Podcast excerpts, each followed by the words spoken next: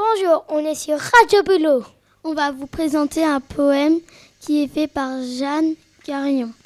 Aujo- bah, avec Jeanne Carillon, euh, il y en avait qui étaient sur les barrières, il y en avait qui étaient dans l'herbe, et puis ceux qui étaient sur les barrières, il fallait qu'ils sautent. Et puis comment moi, j'ai jeté ma, chauss- ma chaussure, et puis bah après, euh, on, on faisait que de le faire à la fin. Après, bah, on a tous dit euh, euh, la vie est rigolote. Radio Bulot. C'est l'heure des poèmes. J'ai invité un pote. Qui est venu en botte pour aller à la grotte Il y avait beaucoup de flottes. Mais aussi des carottes. La vie est rigolote. J'ai invité un pote Qui est venu en botte pour y aller à la grotte.